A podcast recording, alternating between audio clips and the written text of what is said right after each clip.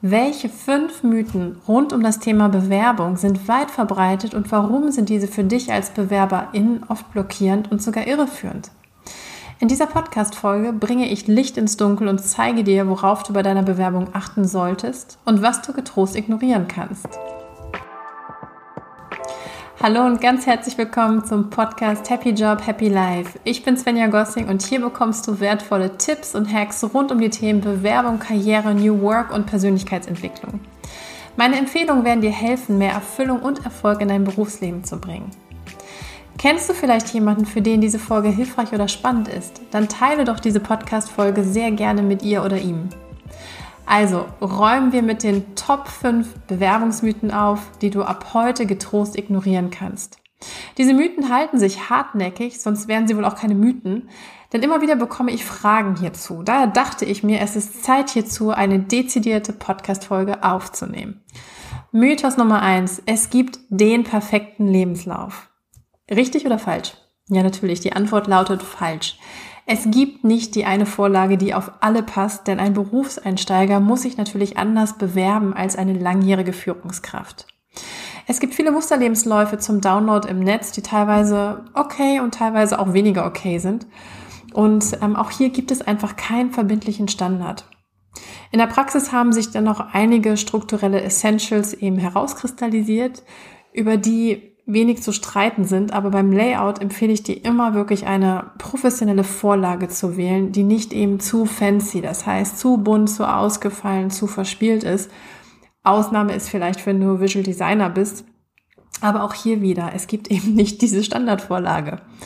Generell kann man sagen, der Lebenslauf sollte nicht länger als drei Seiten sein, bei Berufseinsteigern natürlich entsprechend kürzer. Ich kann hier natürlich im Podcast nicht im Einzelnen auf die formal optisch-strukturellen Besonderheiten eines Lebenslaufs eingehen, doch relevante Punkte sind natürlich zum einen klar, keine Rechtschreibfehler, das ist ein absolutes No-Go, klarer Aufbau und Struktur und eben professionelles Layout. Generell muss der Lebenslauf wirklich aussagekräftig sein. Das heißt, er muss etwas über deine Berufsstation, Fähigkeiten, Skills und Kompetenzen erzählen so dass der Personaler schnell abschätzen kann, ob du für die Vakanz geeignet bist. Und das ist eben genau der Punkt, warum dein Lebenslauf immer individuell ist und weshalb auch jeder Lebenslauf natürlich auf euch angepasst werden muss und natürlich auch auf die Stelle, auf die ihr euch bewerbt. Und das ist natürlich echte Denk- und auch natürlich Handarbeit. Mythos Nummer zwei. Ich habe kein berufliches Netzwerk und kann deshalb diesen Weg des Markteingangs nicht nutzen. Um erst einmal mit einer Tatsache zu beginnen. Im Schnitt finden 30 Prozent der BewerberInnen über ihr eigenes Netzwerk einen neuen Job. Wenn ich das meinen Klientinnen in der Beratung erzähle, bekomme ich häufig das Feedback, dass sie kein Netzwerk außerhalb ihrer Kollegen haben und man sei auch nicht wirklich aktiv auf LinkedIn oder Xing etc. Ganz ehrlich, jeder Bewerber, also auch du, hat mehr Netzwerk, als du glaubst. Denn es gibt ja auch noch das sogenannte Netzwerk zweiten Grades und das ist eben wirklich das Spannende. Zweiten Grades heißt hier, die Leute, die du direkt kennst, kennen wiederum Leute und so weiter. Also hier suchst du also nach spannenden Positionen und Zielfirmen über Kontakte, die deine direkten Kontakte haben.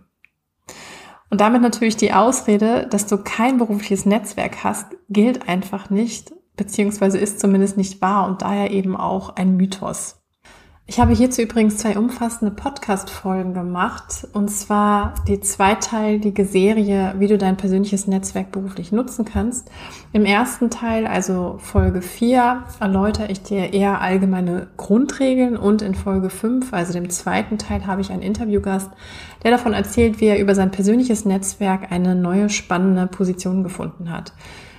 Die Links zu beiden Folgen packe ich dir wie immer in die Shownotes zu diesem Podcast auf meiner Website. Kommen wir zum dritten Mythos. Wenn ich zu häufig meinen Job wechsle, sieht das schlecht im Lebenslauf aus.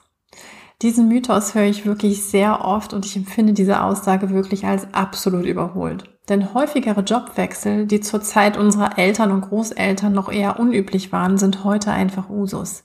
Ja, was sind mögliche Gründe dafür, dass heute die Jobs häufiger gewechselt werden? Ja, zum einen Unternehmen werden umstrukturiert oder fusionieren mit anderen Unternehmen, was natürlich häufig zur Kündigung von MitarbeiterInnen führt.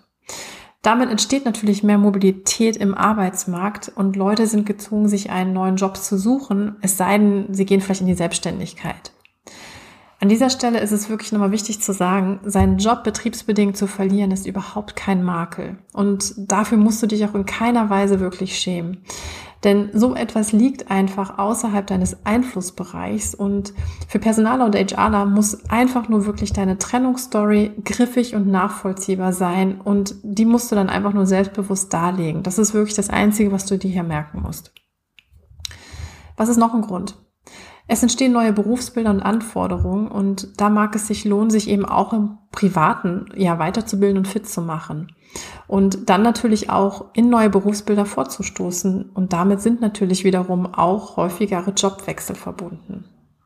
Ein weiterer Grund ist natürlich, die Geschwindigkeit der Wirtschaftswelt hat sich einfach erhöht. Also Digitalisierung, Globalisierung und natürlich auch der zunehmende Wettbewerb führen dazu, ja, dass es generell eben einfach mehr Bewegung gibt. Da kann halt auch ein Lebenslauf, der zehn Jahre den gleichen Job belegt, eher suggerieren, dass man sich hier irgendwie so ein bisschen eingerichtet hat, in der Komfortzone geblieben ist und sich eben auch nicht verändern möchte. Vierter Grund. Unternehmen benötigen heute natürlich neue Talente, die mit ihren Fähigkeiten und Skills bei der Bewältigung von Veränderung einfach helfen. Und das große Stichwort in der Corporate-Welt lautet seit mehr als einem Jahrzehnt eben wirklich digitale Transformation.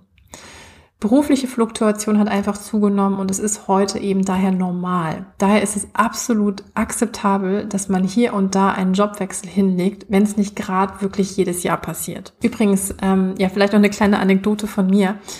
Ich selbst habe in etwas mehr als zehn Jahren acht völlig unterschiedliche Berufe gehabt und ich kann euch sagen, dass Personaler und Recruiter meinen Lebenslauf wirklich eher ja spannend fanden und finden. Und ich kann natürlich dazu eine schlüssige Story vortragen, bei welcher die Zuhörenden merken, dass sie authentisch ähm, ja mit mir und auch mit, mein, mit meiner Leidenschaft sozusagen verbunden ist. Und daher auch nochmal hier so das Appell in eure Richtung. Habt keine Angst, den Job häufiger zu wechseln. Es ist wirklich am Ende wichtig, dass ihr eine schlüssige Geschichte erzählen könnt, dass ihr das begründen könnt. Das kann man sozusagen erarbeiten und auch irgendwo vorbereiten. Aber dann ist auch der häufige Jobwechsel Eher im Gegenteil, also überhaupt kein Thema, kann ich sagen. Im Gegenteil, ist heute eher wirklich an vielen Stellen absoluter Mehrwert, auch mal über den Tellerrand zu schauen. Vierter Mythos. Mit 50 Jahren findet man keinen Job mehr. Das ist auch so ein Mythos aus den alten Tagen. Ich glaube, dass Alter niemals alleiniger Entscheidungsfaktor ist, ob BewerberInnen eine Absage auf ihre Bewerbung erhalten oder nicht. Wichtiger ist vielmehr, als Kandidatin kontinuierlich am Ball zu bleiben und sich und seine Fähigkeiten ernsthaft zu reflektieren. Also sich zum Beispiel folgende Fragen zu stellen. Welche Veränderungen gibt es in der Branche? Welche Qualifikationen sind heute gefragt? Welcher Führungsstil und welche Arbeitsweisen sind die Norm? Wie sieht es mit meinem beruflichen Netzwerk aus? Wenn du hier wirklich fit bleibst, ist das Alter wirklich nahezu unbedeutend. Ich erlebe bei vielen von meinen erfahreneren Klientinnen, dass sie gerade aktuell in der Pandemie wieder viele Anfragen erhalten, obwohl sie die 50 kratzen oder vielleicht auch bereits überschritten haben. Das ist oft der Fall bei Positionen, die viel Erfahrung und Weitsicht eben bedürfen. Das Alter ist dann wirklich eben nur eine viel zitierte Zahl, denn ganz ehrlich, man kann auch mit 35 schon wie 70 wirken. Wichtig ist also, ruhe dich nicht als, sage ich mal, Mid-Career-Kandidatinnen auf deinen Erfolgen aus, sondern bleib aktiv und lerne neue Sachen. Also lerne auch von Jüngeren und gib diesen deinerseits auch etwas mit. Und du wirst sehen, das Alter ist selten das Thema, sondern eher wirklich das Mindset. Kommen wir zum fünften und letzten Mythos. Experte zu sein ist wichtiger als Generalist. Ja, das ist einer meiner Lieblingsmythen. Persönlich halte ich das ganz ehrlich für einen absoluten Mythos, denn beide Bewerbertypen sind gleich wichtig. Es gibt zwar in der Tat eine Bewegung, die gerade in Digitalberufen sehr viel Expertenwissen, vor allem in technischer Natur, erfordern. Und viele Berufsbilder werden immer differenzierter. Also zum Beispiel im Marketing, wo es eben nicht mehr den Marketier gibt, sondern wo es zum Beispiel Online-Marketing mit hochspezialisierter Domain-Expertise gibt. Also man denkt zum Beispiel an SEO, Webanalyse, Content-Marketing oder einzelne Disziplinen wie Social Media, Performance-Marketing, E-Mail-Marketing und so weiter. Oder der klassische Produktmanager. Er muss heute vor allem im Digitalbereich noch ergänzende Fähigkeiten mitbringen, zum Beispiel als Scrum Master oder Product Owner. Hier handelt es sich also um Personen, die ein sogenanntes M-Shape-Profil aufweisen. Das heißt, nicht nur über eine, sondern über gleich mehrere Domain-Expertisen verfügen.